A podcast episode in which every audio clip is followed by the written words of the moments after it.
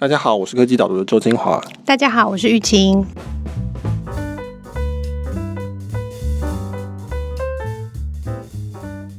玉清，你有看 Google 的二零一九硬体发表会吗？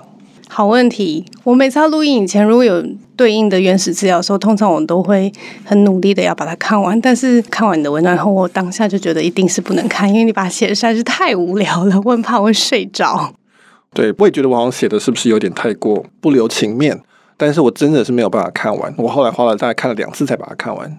对我来说啦，有一点点太不推销了，会让人觉得就是无聊，想睡觉这样子。好了，其实我真的有去 YouTube 把它打开来，我觉得应该要试试看。嗯、但是我一看到那个画面，然后它就是很像一个温馨的分享会，我就还是就把它关了，还是再打开网站看你的文章这样。对，所以，我们今天要讨论的题目，其实就是这一次的这个 Google 硬体发表会最大的新闻，当然就是 Pixel Four 手机，那还有一些其他的产品。那我们等下会来讨论这个题目。不过在这之前，我们要先感谢许多的听众跟科技岛的会员来信给我们。因为我们上次在 Podcast 的时候讲中国的感情贸易壁垒这件事情，NBA 跟中国的这个争执，那我们那个时候有问说，请中国的听众回报说有没有办法听得到科技导读的 Podcast，或是看到我们的文章，就真的有蛮多人写信给我们。对啊，就是写信或者是在粉丝页留讯息告诉我们说。其实网站看得到，在中国看得到，然后就是 Podcast 收听上面有点问题，因为我们的 Podcast 是放在 SoundCloud 上面的，那 SoundCloud 目前在中国是被屏蔽掉的，所以如果是上我们的网站要听我们的 Podcast。他听不到，但是他如果是透过别的服务，像 Spotify，据说是没问题的，那他就可以收听。所以非常谢谢大家，然后写的非常长，我们有很多技术的听众，应该是工程师，写的非常详细，然后说这个原因到底是什么样，然后我们是透过什么样什么样的方式，然后再来收听你们的 Podcast，你们 Podcast 我每一集都收听什么什么，所以就是非常的感谢大家这样子热情的回应。我们是不是要学那个 PewDiePie 发送 VPN 的服务的那个优惠券这样？对，所以感谢大家的回报。所以回来今天的主题呢，就是 Made by Google 二零一九 Google 的硬体以及普及运算的未来这篇文章。我写它会让人想睡觉。我觉得主要的一个反映的一个现实就是说，因为 Google 硬体在 Google 不是最重要的业务。首先，它第一个，它很可能是不赚钱，还在亏钱的状态，因为做硬体很贵，很花钱。那再来就是说，Google 当然大家都知道，它主要是靠广告赚钱。百分之八十五的营收，我想可能是百分之百的利润都是来自于广告。每次写 Google 的时候，我都一直很好奇这件事情，就是说到底他们对 Google 硬体的想象是什么？到底为什么要跳下来做硬体？这是我只要碰到 Google，我的第一个脑袋里就会浮现就是这个问题。然后同时你又知道说 Google 在台湾有很多工程师嘛，我们有一个很大的 team。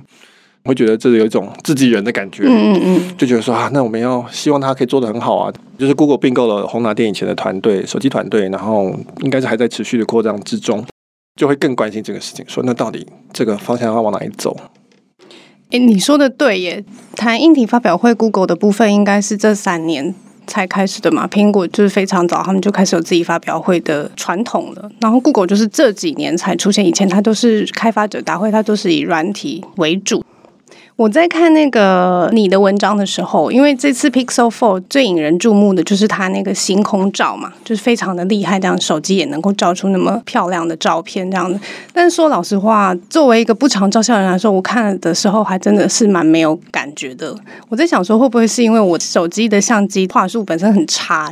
我现在是 iPhone 6s 这样，非常的老旧。我那我平常也不常照相，所以我在看那个 Pixel Four 的时候就想说。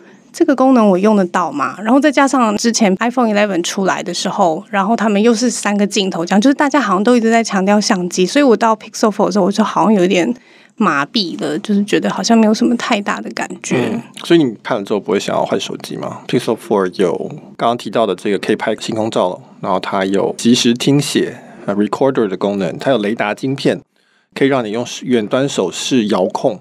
可以手挥挥就可以把电话拒绝接听，或者把闹钟关掉，或者你可以跳音乐的下一首、上一首，就你不用真的按了，你可以在上面挥挥。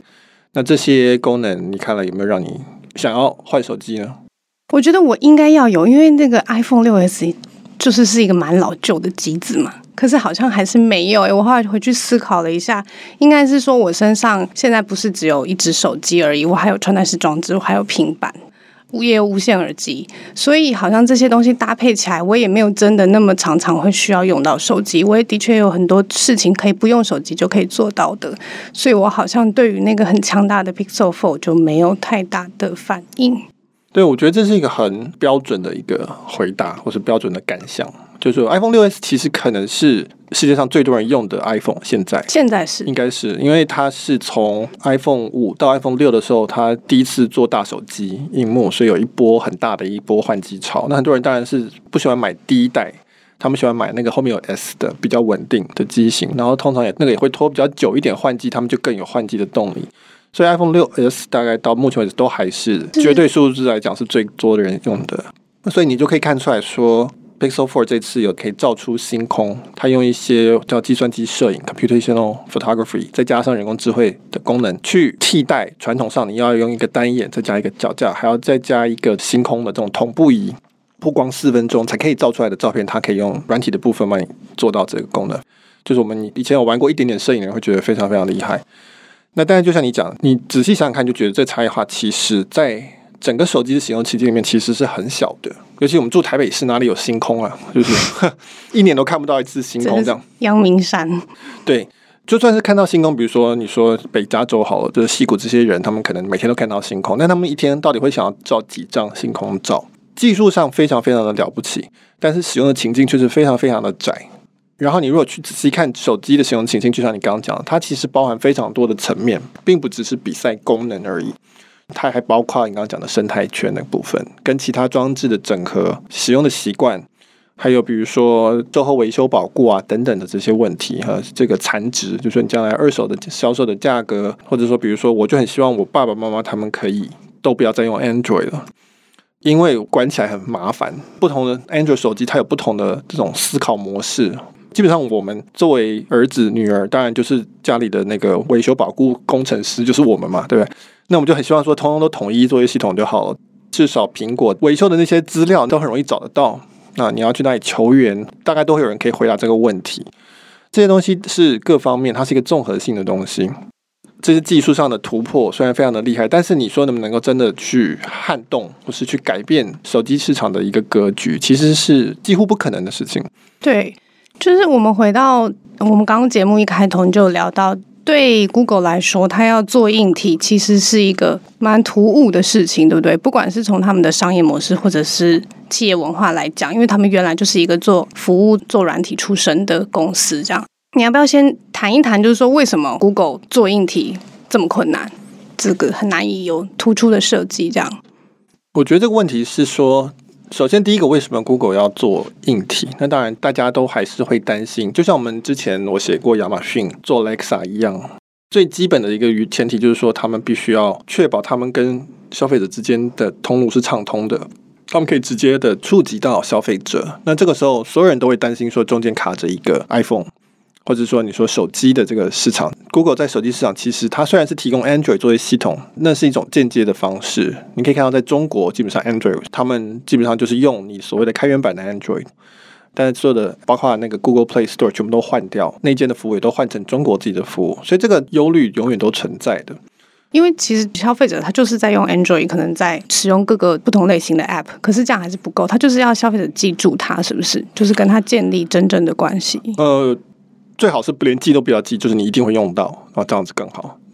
所以为什么 Google 当初要做 Android 呢？是为了要防范微软在手机重演 PC 的垄断的历史。那当然没有想到后来其实是 iPhone 跑起来啊，因为 iPhone 跟 Android 是同一个时间起跑的，他们互相都没有预料到对方会成为未来的赢家哦。基本上那个时候在想的都是微软。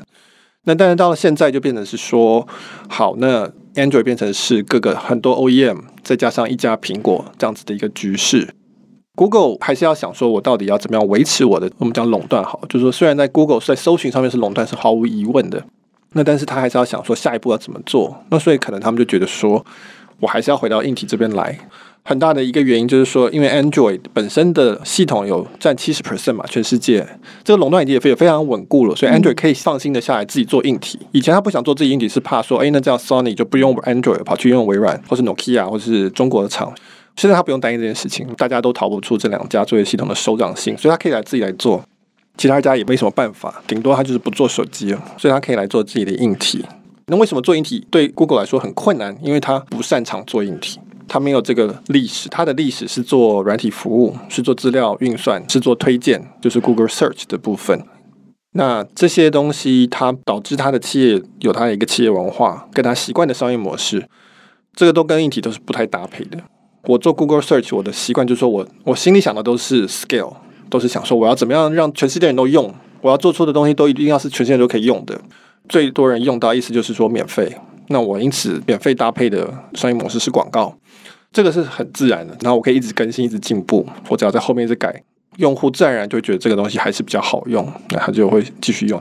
但是硬体是完全另外一回事，你不可能一次卖给所有的人，然后你一定要去很地面的去跟人家推销，你要跟电信商合作，你要去打折，你要去算价钱，然后你供应链有很复杂的事情，你要如何压低成本，同时又提高产量，同时要有对应这个，比如说它有季节性的问题。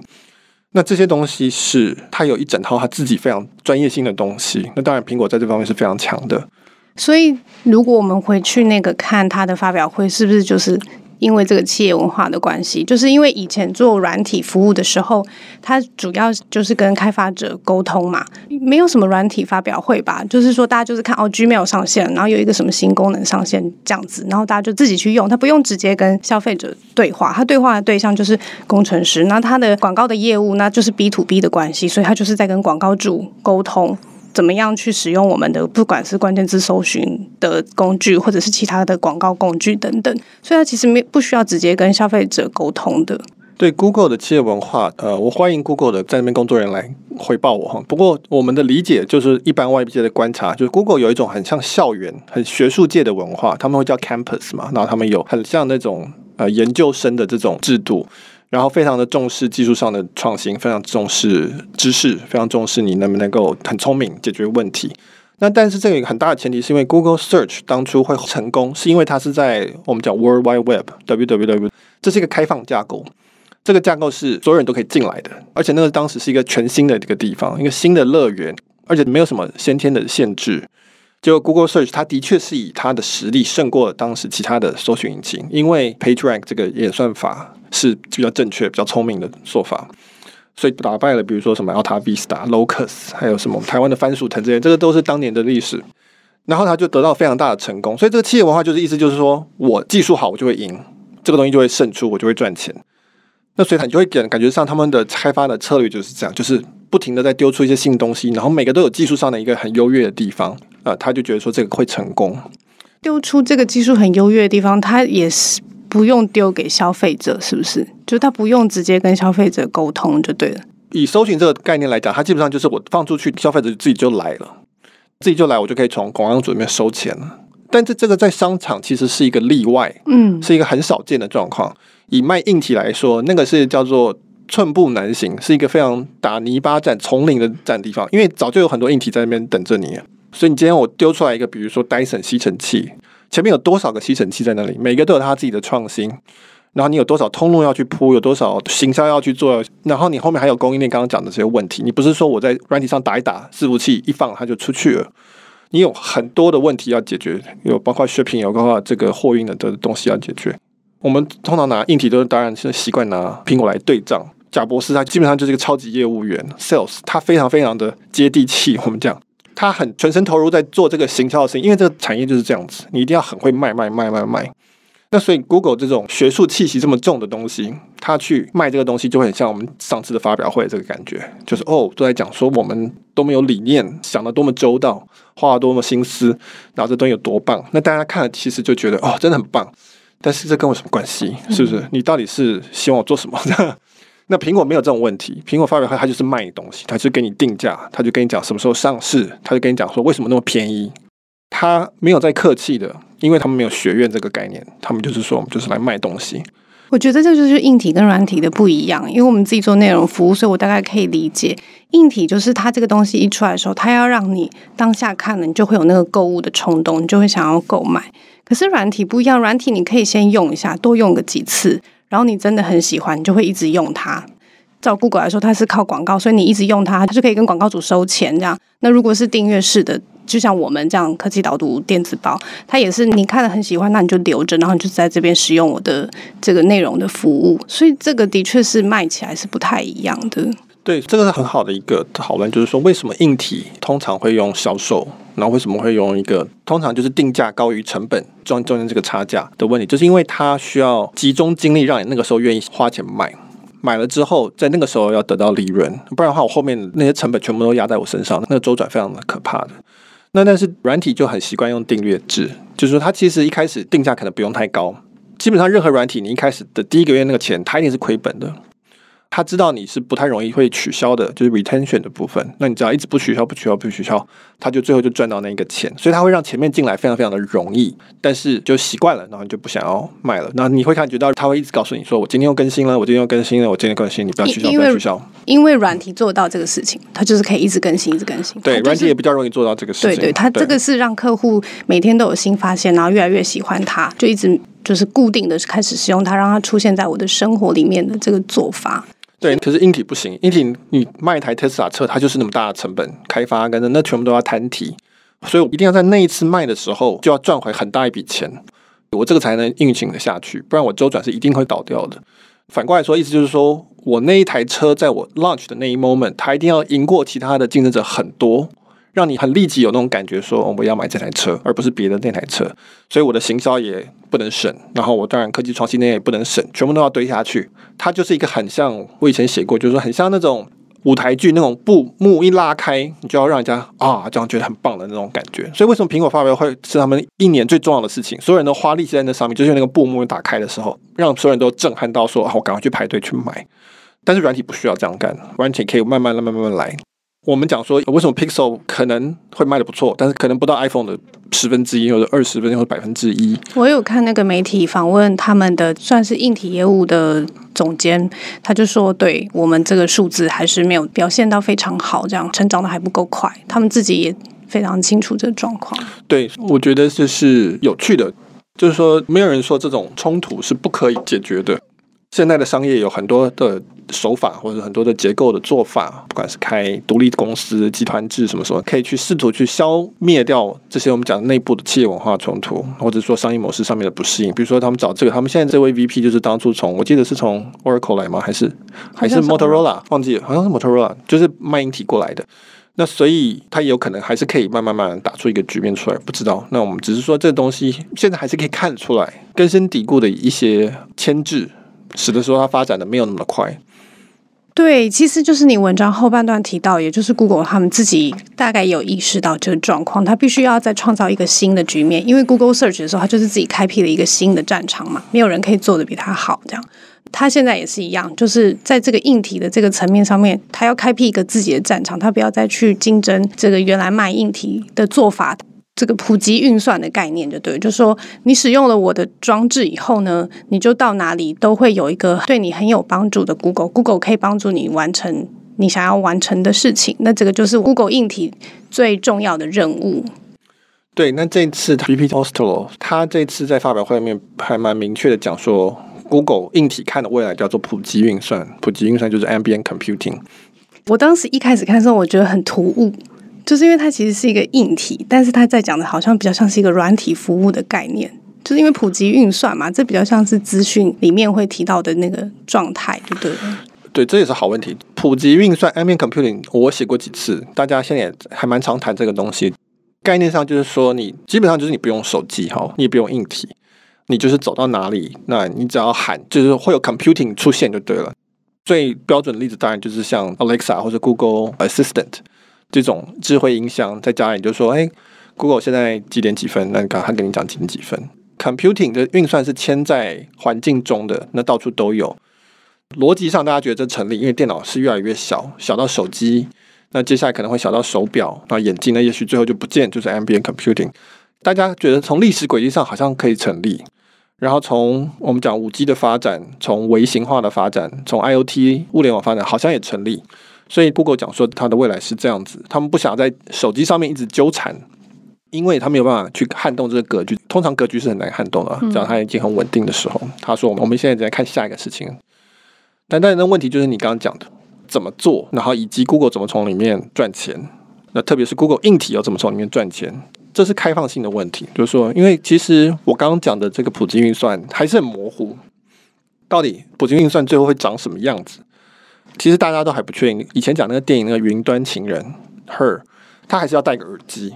对，所以苹果可能就觉得说，哦，可以啊，我也同意有普及运算，但是那是从耳机来的，或者从那从眼镜来的，或者说眼镜加耳机加手表这个东西，它是成为你身上有个泡泡。那个叫做普及运算，它不是放在墙壁里，它也不是放在智慧音箱，这也许是苹果眼中未来的普及运算的可能性。那 Google 它描绘的这个普及运算到底长什么样，它自己可能也还没有很清楚。它很希望里面不要有手机，有可能。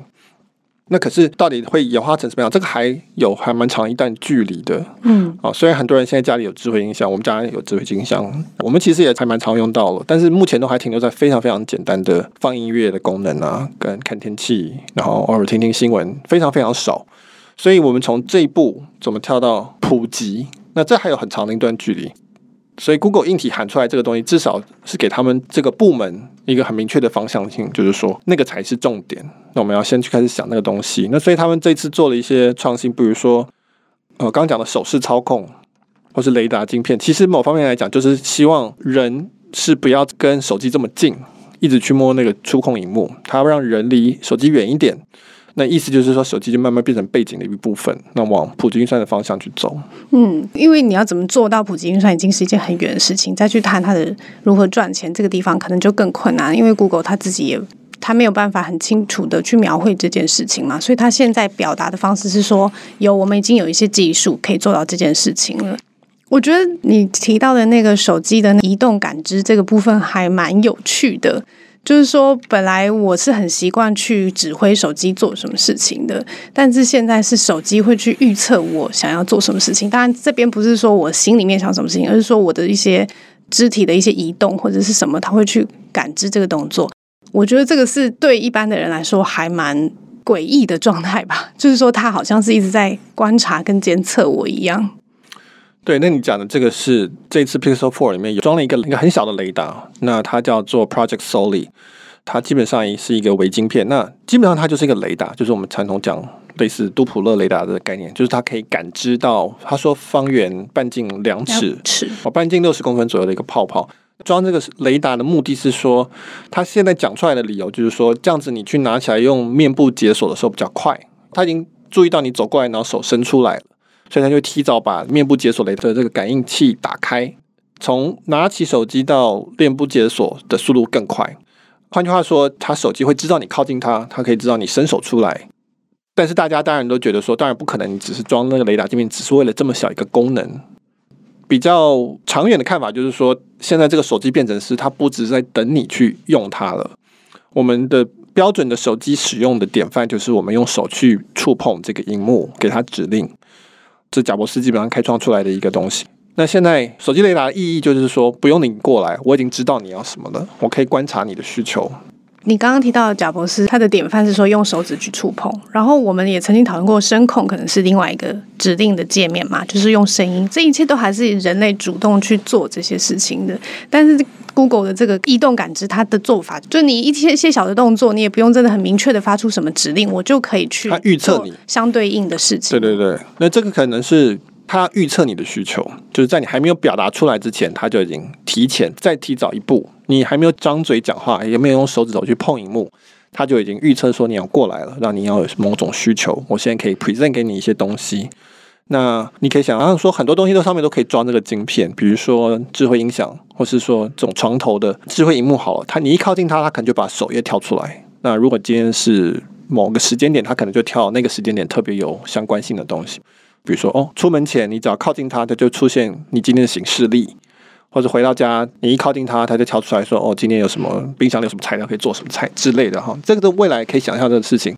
那这个是还蛮符合 Google 要做人工智慧。Google 总公司的策略中心叫做人工智慧，Google 硬体部门的策略中心叫做普及运算。那所以这个雷达晶片某方面来讲，就是很符合公司的这个人工智慧的策略中心，就是它不断的预测你要什么，然后直接给你答案哦，你不用再搜寻。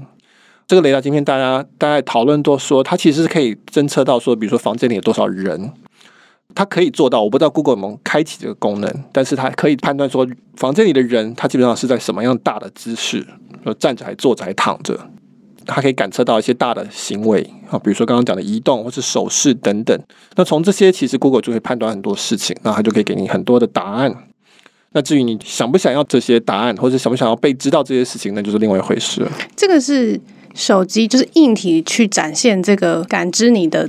这个创新嘛，但是它普及运算里面其实有很重要的一个部分是指 Google Assistant，对不对？就是 Google Assistant 会存在你的每一个装置里面，然后它都是 Google Assistant 都可以很好的服务你。因为我记得它这个部门其实不是叫做硬体部门，好像它好像叫做硬体与服务部门。哦，真的吗？嗯、对，然后那个服务也不是我们现在讲的什么 Google Map 什么这些，好像就是指说它没有很明确的。界定出来，但是目前看起来好像是跟一个什么消费者的储存相关的服务是有关的，也就是说是消费者要付钱，然后去使用它的这个服务就对。那如果我付钱去请 Google Assistant 帮我做一些什么事情，看起来也是蛮合理的这样，所以就把这这些东西全部都包在一起就对了。对，那刚刚讲整个 Google 的策略重心叫做人工智慧，人工智慧优先。表现在产品上的那就是 Google Assistant，这个是整个公司的最重要的一个产品核心是这个。那可是 Google Assistant 基本上是一个非常动态的泛用型的，它的终极目标就是你要它做什么，它都做得到。问任何问题，它都可以回答你，给你最好的答案。你要什么需求，它可以帮你连到。这大概是它的一个理想型是这个状态。那这就牵涉到很多，它需要判断你到底要什么的。你今天跟他说我好冷，你的意思是什么？是你要把你的室内温度调高呢，还是说你空虚寂寞觉得冷需要陪伴？那我这时候应该要去串联交友软体吗？还是说你是觉得是怎么样？这有很多技术上的东西要解决，他也需要知道你很多资料，要去串联很多后面的一些服务。这个东西有很多地方可以发展，但是其中必然跑不掉的一件事情就是他要知道你的需求，他要去能够观察你。了解你越多，他越可以提供你更好的一个细的需求。那所以，不管是放麦克风、放摄影机，还是放雷达晶片，其实都是存在这个目的上面。所以，我们可以说，手机上面雷达晶片是符合硬体部门的普及运算的策略中心，它也符合整个公司的要往人工智慧优先的这方向走的策略中心。所以，这就是一个好的一个搭配。那但是纯粹放在手机上面的那个价值，你就你还会一时会看不出来，就会觉得说，哦，这好像就是多了一个加快你一个脸部解锁而已。但这个其实在埋下它的基础。嗯，的确是有点远，到底会怎么做到，我也看不太出来。不过它有一个很棒的那个示范的例子，就是他们手机的照相功能嘛，就是星空照，当然是一个很令人震惊的部分。但是其实你文章最后面写到说，他照一张照片。那只手机在计算说什么样子对你来说是最好的照片，它做了非常多事情在里面。对，以照星空照这个例子来说好了，它里面就包含了几件事情。第一个，首先它在手机上面，我我记得它是一个独立的 mode，就是你要选择星空照这个选项，就像你选择正方形啊、全景照啊、缩时摄影、录影之外，它还有多一个选项叫做星空照。所以你选这个选项，你等于告诉他说：“我现在要拍一个星空照。”这个时候，Pixel Four 它会把它的星空照的这资料库叫出来，它的模型叫出来，这是已经训练过的。然后他就说：“好，那你现在要照星空照。”然后你一照完之后呢，他就开始分析，他就会说：“诶，你这张星空照是，比如说下面是地面的景，上面才是星空，星空占三分之二的画面。OK，那这个可能是属于哪一类型的星空照？这种是有地平面的对比的模型，那他就会用去抓这种模型。”用这个模型去说好，那我要强调中间的地平线的这个线，这样比较好看。然后呢，我这个时候我知道上半部是星空，这个时候我再把上半部的杂讯调低，那下半部可能不用处理这个东西，因为它本来就是一个反差很大的一个很黑的剪影。然后呢，他再去做一些色彩上的调整。他们有一部分是叫做，就是我刚刚讲计算机摄影，他们会挑掉一些过热的这个像素，因为长时间曝光会有像素会有过热。那这个时候你要怎么判断哪些是过热，哪个是真正的？就应该这么亮，比如说这部分可能是拍到月亮，它就这么亮，你不能把它提掉。那有些是故障了要提掉，这个就是所谓计算机摄影的部分。所以你他照这张照片用到了很多种技术，而且这张照片理论上不完全是你照的，因为刚刚讲到说他有用星空照模型，意思就是说那个模型是用很多其他的星空照去训练出来的，它是参考了很多星空照的 sample，而且很多可能是照的比你好的，来告诉你说。这张照片应该要怎么呈现是好的？他也没有告诉我，他应该是直接帮我决定，对不对？对，你当然不知道。我的意思就是说，实际上他其实参考了其他的你不知道的那些照片，来决定你这张照片该长什么样子。而呈现出你这张照片。我文章里面有提到说，Google 的这个其中的一位相机的主要这个工程师叫 Mark Lavoie，就是史丹佛一个很重要的一个做计算机摄影的一个大师哦。整场发表会里面最有趣的十分钟就是这位讲的十分钟，大家可以去看一下。他另外有一段影片就讲，他们以前很习惯用米开朗基罗的色彩的概念调他们的相机。米开朗基罗就是暗部特别的暗，对比反差非常大。他们说他们现在往提香的方向去调整，提香就是它的暗部没有那么暗，好，它的暗部其实是比较亮的，是有一些细节的。呃，重点也是说这是他帮你决定的。他说我们现在要变成提香风格，那你现在照出来就是提香的风格，很漂亮，很厉害。但是就是 Google 帮你选的，因为人工智慧的一个很重要的一个表现方式就是它给你最好的答案，它不像 Google Search 可以给你一堆页面自己去搜寻嘛。它给一个答案，但是。他认为是最好的，他只能给你一个答案，嗯、因为刚刚讲的普及运算就是这样嘛。你就是说，哎，比如说明天天气怎么样，他只能给你一个答案，他不能给你很多选项去选。这个下一世代普及运算的这个典范里面的一个可能叫限制因子，那所以他必须要帮你做这些判断，他必须要 Google 帮你判断说题项比较好。那苹果相对来讲，很多人会说是比较中立的，比较没有特别明显的一种呃艺术风格的取向，所以你有时候会照会觉得相对来去对，你会觉得比较朴素。好，就是比较没有风格，比较不抢眼，但这也是一种判断，这也是他的一种选择。那所以往普及运算走，我们就会发现说，会越来越多这种情况出现，越来越多是你不知道为什么他会做成这个样子，好像比较好，但是真的吗？的这种方向，那这就是我觉得是现在有趣的部分，就是我们往普及运算走之后，这会是新的一个值得关注的题目。就是说，到底这东西怎么取舍，以及我们人的自主权要怎么样去找回来，或者说至少能够参与到这个过程，那这都还现在还是很开放的。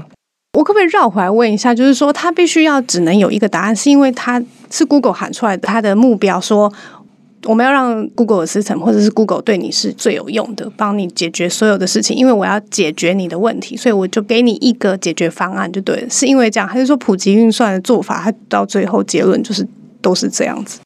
呃，我觉得直觉性的一个答案，是因为我们讲视觉的操控，就是我们传统手机触控萤幕这一种界面，它是我们叫做平宽大的，就是它可以呈现很多种资讯，你可以去选择。所以，我们 Google Search 一个问题，它可以跑到很多选项，然后你可以翻好多页去选一个答案，因为它文字，然后用视觉是一个我们讲平宽大的一种界面，但是声控是不行的。我一个问题呢，你给我很多选项，我会记不起来。因为声音的传递，这个是有时间性的，你听到后面就忘记前面的了，那你也很难跟他说我要回到第几页的第三个选项，那个沟通起来成本非常的高，你需要花很多的注意力去沟通，所以它的平宽是很短的。呃，所以是因为它隐藏在我的生活里面，它在跟我对话的样子，所以它就是给一个答案，这样子对人类来说是比较容易的做法，就对了。对，更基本的讲是说，是声音跟视觉的这个差别。所以，我如果指令是声音出去，我通常会 expect 回来的是声音。那如果说它是普及藏在各地的话，那不可能各地都有荧幕嘛？那一定是有特定的地方才会有荧幕。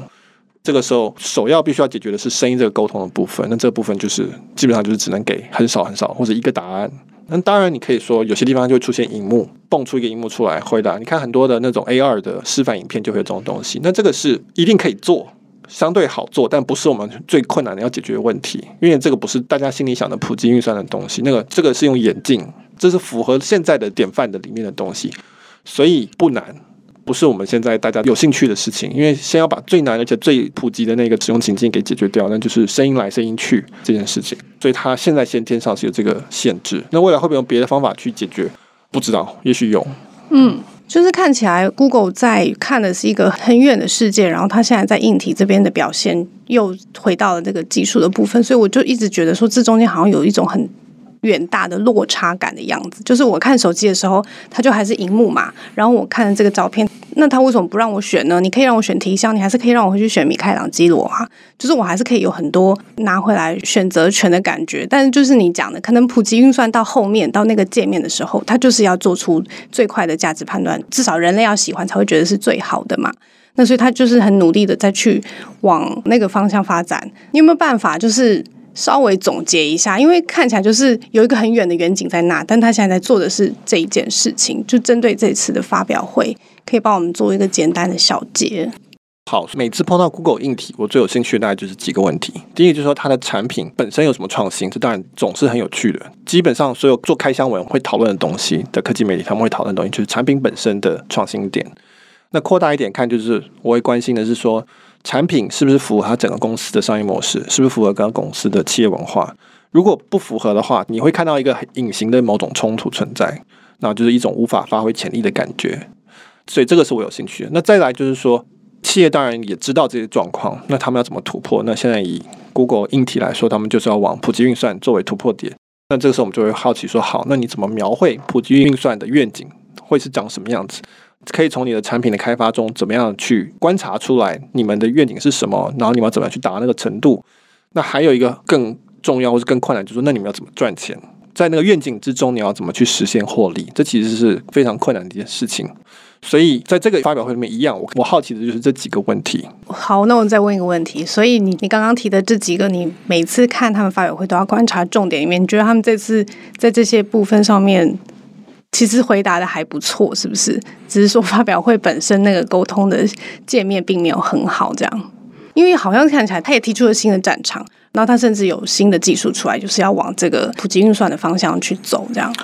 我不会说太多对错了，因为我也不是站在未来的那个人。未来是要大家去形塑出来跟竞争出来的，我没有办法判断说到底他是不是执行的对或错。我会判断说他现在的选择是不是合理的，没有自相的矛盾，是不是符合他自己的优势跟劣势，以及这个环境是不是许可这样子的状况。但是你还要考虑到，就是说未来对手怎么样，可能你要看其他竞争者会怎么做，新创会怎么做。总体世界的环境的的改变会是怎么样子？也许全世界忽然在明年非常的重视隐私权，非常的讨厌被监督，然后因此把这些东西通通都一律的抹杀掉，或是立法什么的，这有可能会跑出来这个状况，我们不知道，所以我们只能看说它是不是一个有策略的前进。就我们的观察来判断说，哎，那这样的这个愿景是不是合理，或者是是不是不合理？我们可以从历史，有些人是用历史去做 pattern match，就是说，哦，过去的发展是这样，未来发展可能是这样，但是我们。没有办法，我没有办法绝对的跟你说到底他这样做是对或错的。我可以比较确定的说，哎，他这样会亏钱，那他愿意亏多久？那有没有办法亏到成功之类的？那这可能可以判断出来。好，那我们今天的关于 Google 硬体发表会的部分就讨论到这边。那同样的，就是说我们今天的节目呢，那个 Michael 其实有先写了一篇公开的文章。那如果你有兴趣的话，欢迎到我们科技导读的首页，就可以直接看到这一篇文章。科技导读是一个付费电子报。那我们除了今天讨论这些议题之外，我们每个礼拜其实都还会有另外两篇讨论另外一些新闻。那如果你有兴趣看包含其他的部分的话，请到科技导读来做订阅。那在订阅的时候输入优惠码 podcast p o d c a s t 可以得到第一个月五十块钱的折价。这是我们非常重要的营收来源，所以喜欢的话就欢迎你来尝试喽。好，那我们就到这边，拜拜，拜拜。